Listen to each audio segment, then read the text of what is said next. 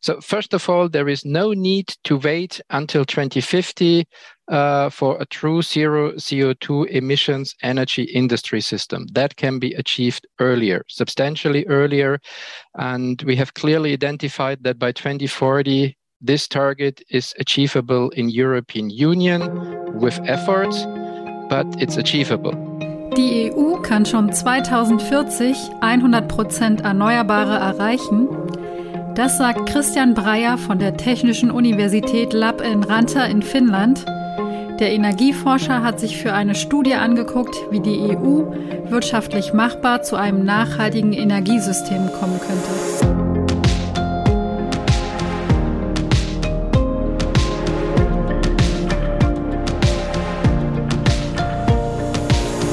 Ihr hört das Klima-Update, den Nachrichtenpodcast von Klimareporter in Zusammenarbeit mit der Taz. Wir sprechen hier über die drei wichtigsten Klimanachrichten der Woche. Mein Name ist Sandra Kirchner von Klimareporter und ich spreche heute mit meiner Kollegin Verena Kern. Hi Verena. Hallo Sandra. Wir fangen unseren Podcast ja normalerweise damit an, dass wir unsere Themen vorstellen. Das mache ich auch gleich. Aber diesmal möchte ich zuerst noch was dazu sagen, wie wir die Themen ausgewählt haben. Das ist diese Woche nämlich wirklich äh, ziemlich schwierig gewesen, weil halt gerade so wahnsinnig viel passiert. Also mein Gefühl ist, eine so turbulente Woche wie gerade hatten wir schon lange nicht mehr. Also Energiekrise, explodierende Energiepreise, AKW-Stresstest, Entlastungspaket, Nachfolge des 9-Euro-Ticket und so weiter und so weiter. Aber in dieser Woche sind auch mehrere sehr wichtige Studien veröffentlicht worden. Und weil die so wichtig sind, haben wir diesmal beschlossen, die drei wichtigsten Studien vorzustellen und sie dann auch ins aktuelle Geschehen einzuordnen, wo das halt möglich ist. Die erste Studie, über die wir hier im Podcast sprechen wollen, kommt vom Potsdam Institut für Klimafolgenforschung und mehreren Universitäten. Und diese Studie und ihre Ergebnisse sind ganz besonders wichtig. Man könnte auch sagen, alarmierend.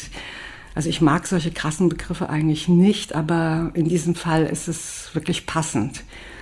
Die Studie zeigt nämlich, dass schon 1,5 Grad Erwärmung zu viel sind, weil dann bereits mehrere Kippelemente im Klimasystem überschritten werden können. Als zweites sprechen wir über die extremen Waldbrände in diesem Sommer.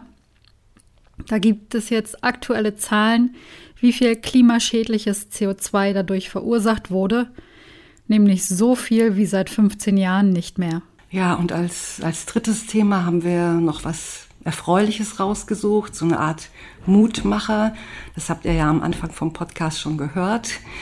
Nämlich eine aktuelle Studie, die zeigt, es ist tatsächlich machbar, dass die EU schon 2040 ihren gesamten Energiebedarf komplett aus erneuerbaren Energien decken kann. Und wenn wir uns richtig ins Zeug legen, wäre sogar schon 2035 möglich. Und zwar nicht nur beim Strom, sondern in allen Bereichen. Das schauen wir uns am Schluss dann genauer an. Ja, aber wie du schon meintest, die vergangene Woche war echt turbulent. Ein Treiber der Ereignisse ist sicher auch der Stopp der Gaslieferungen über Nord Stream 1, was ja den Gaspreis noch weiter in die Höhe getrieben hat. Und auf die steigenden Energiepreise reagiert ja die Bundesregierung mit einem weiteren Entlastungspaket.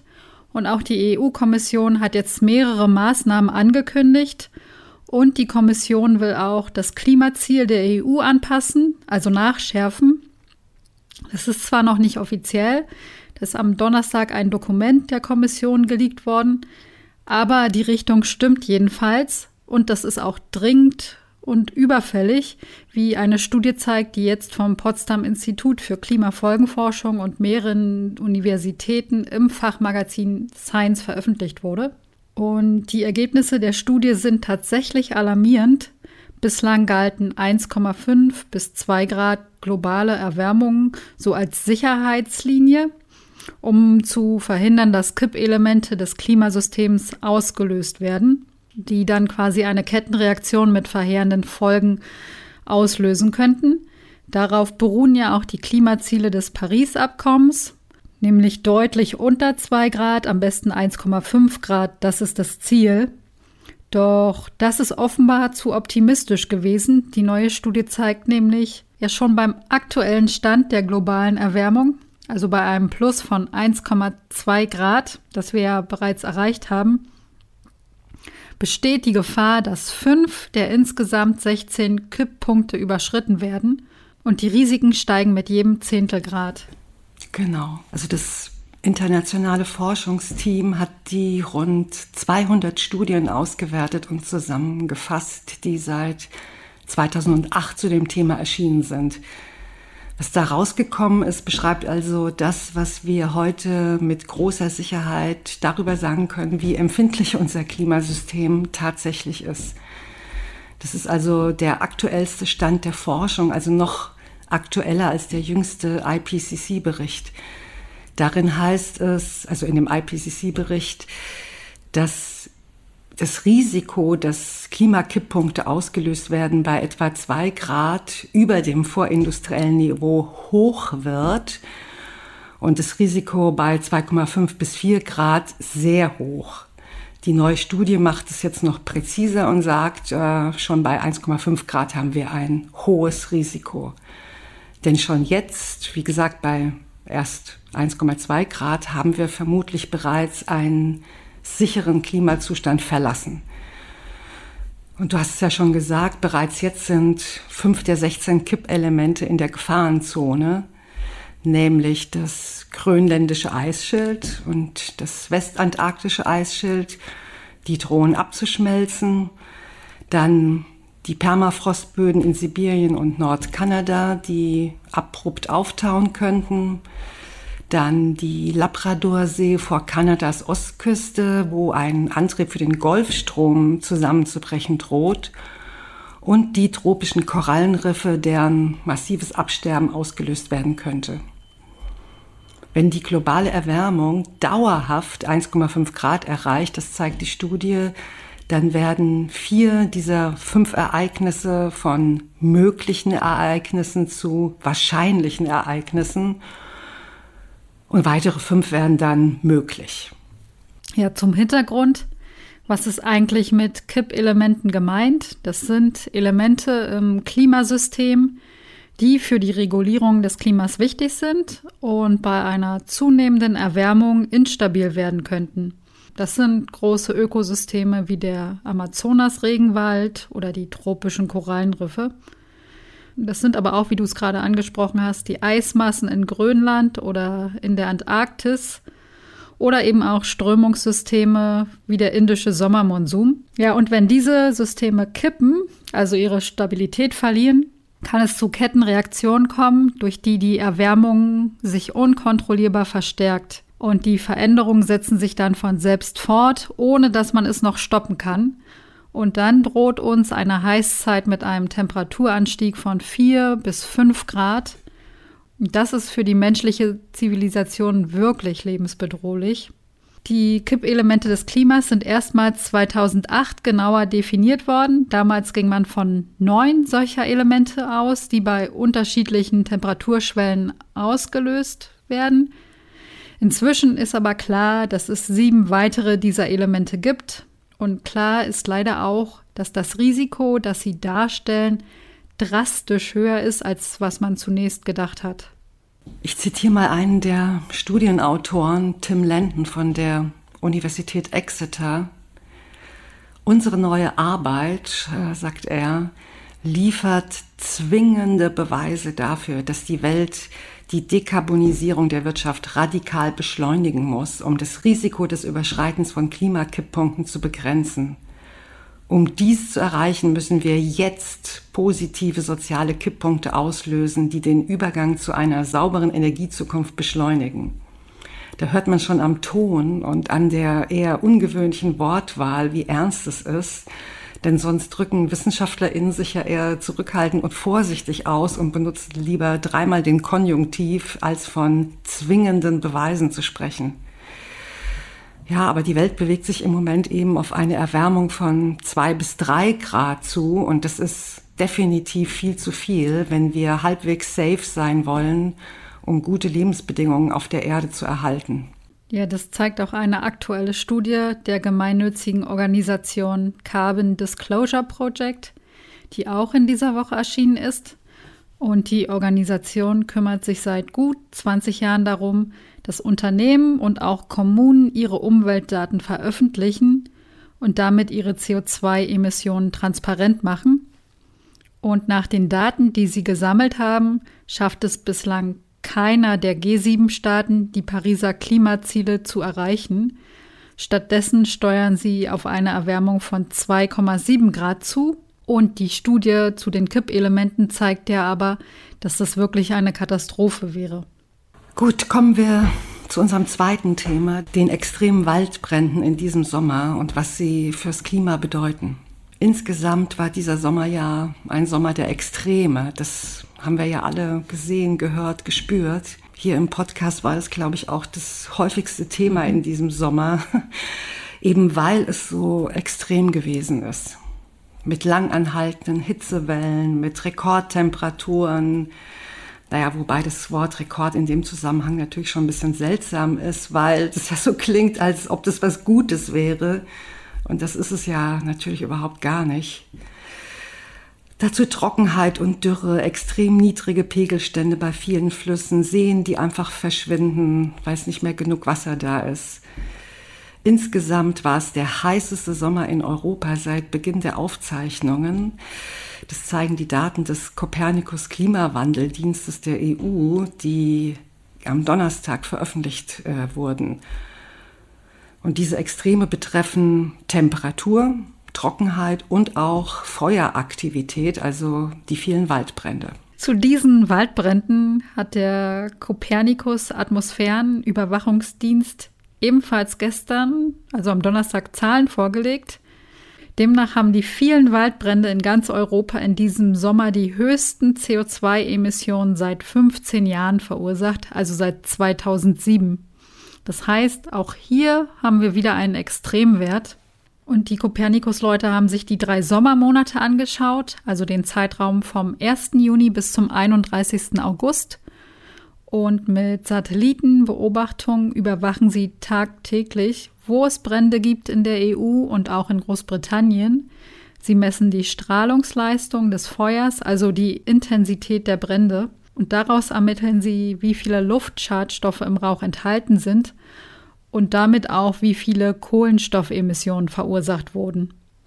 Und in den drei Sommermonaten waren das insgesamt 6,4 Megatonnen Kohlenstoff und wenn man das in CO2 umrechnet, also in Kohlendioxid, das ja eine andere Masse hat als Kohlenstoff, dann wären das rund 23,5 Millionen Tonnen CO2. Und die sind also in Europa noch zusätzlich emittiert worden durch die vielen Waldbrände. Das ist auch nicht gerade wenig, um es mal vorsichtig auszudrücken.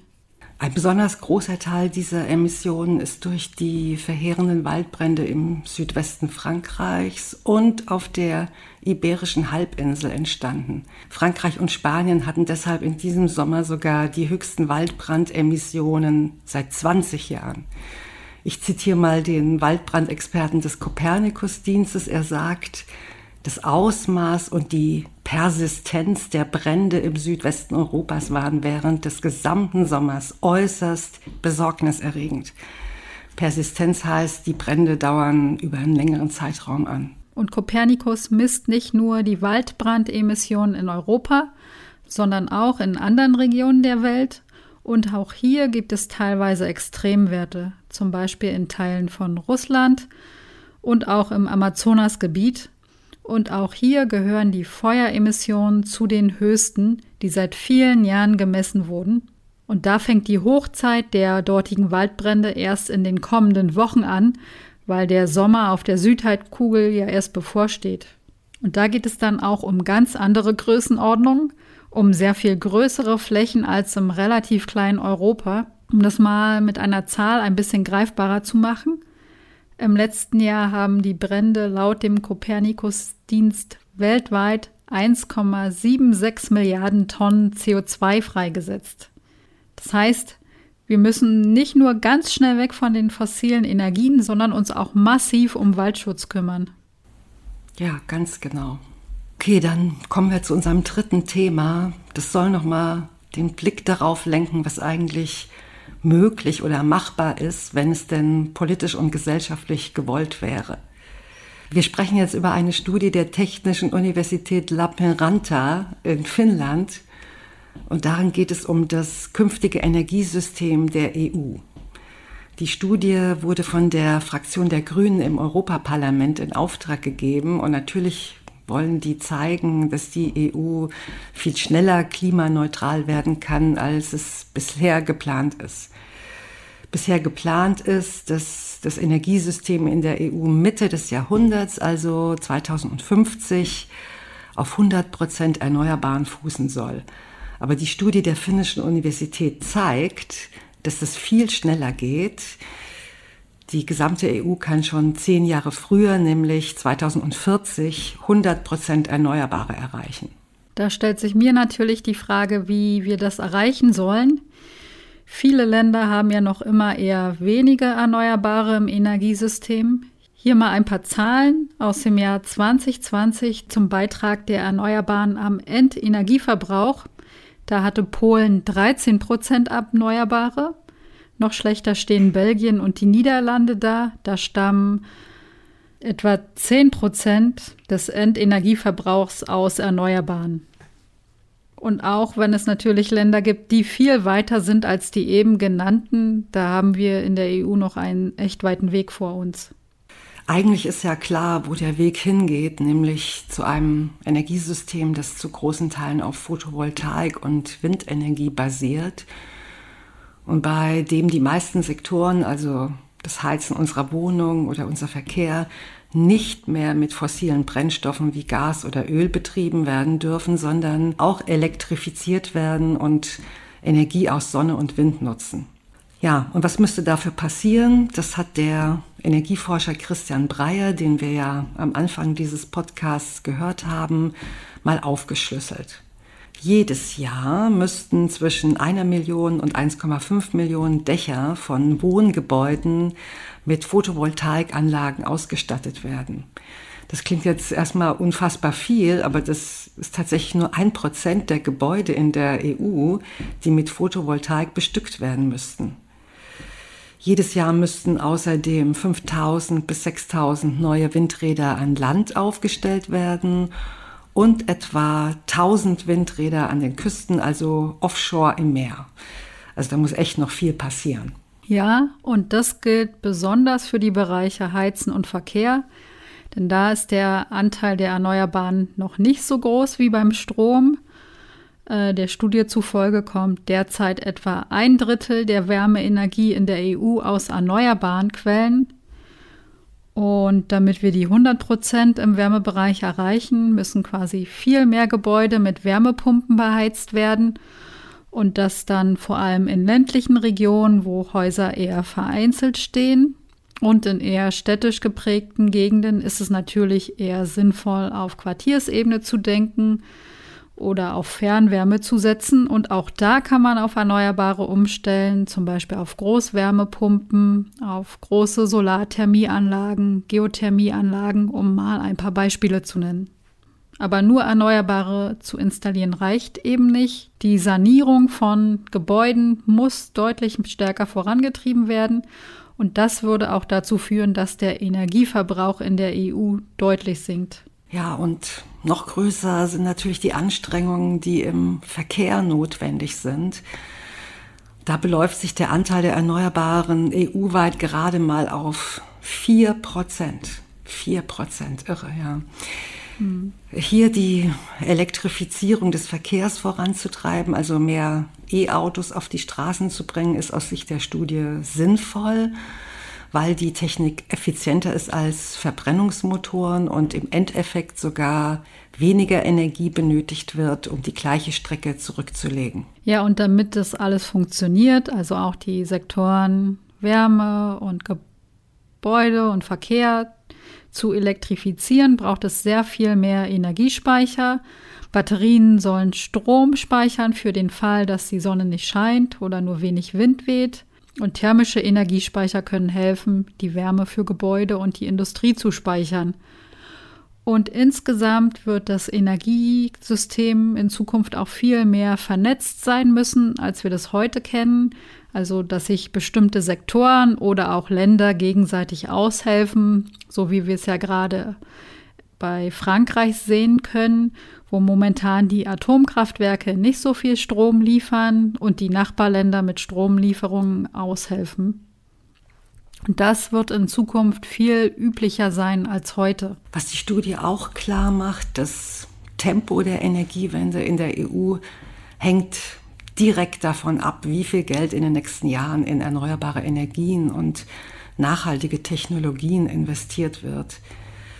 Würden bis Ende dieses Jahrzehnts, also bis 2030, 2000 Milliarden Euro investiert, wäre es sogar schon im Jahr 2035 möglich, 100 Prozent Erneuerbare zu erreichen. 2000 Milliarden, das kommt mir, na gut, wenn man das irgendwie auf die Jahre umrechnet. Ist sehr viel Geld. Das sagen die ja auch, dass man wirklich massiv Geld in die Hand nehmen muss, um schnell äh, klimaneutral zu werden.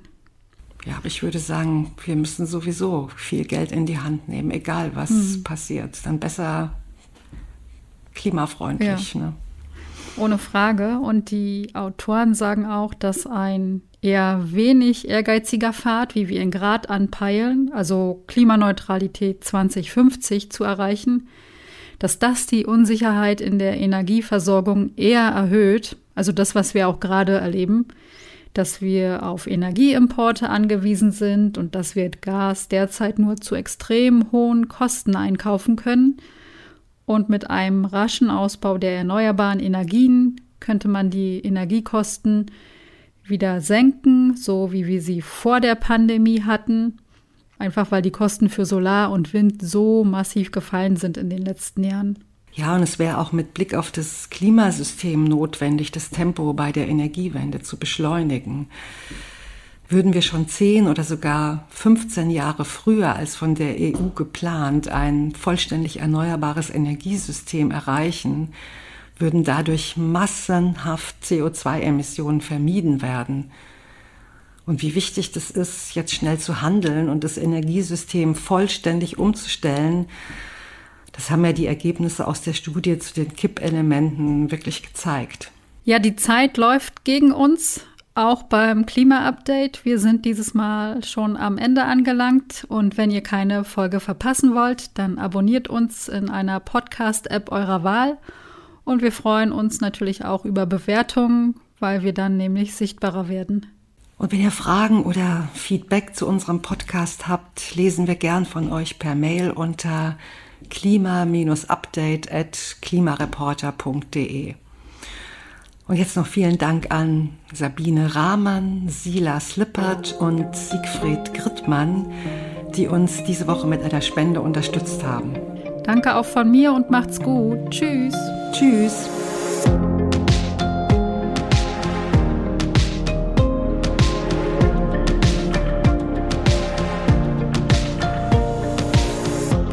Klima-Update ist ein Projekt des Klimawissen e.V. in Kooperation mit Taz der Tageszeitung.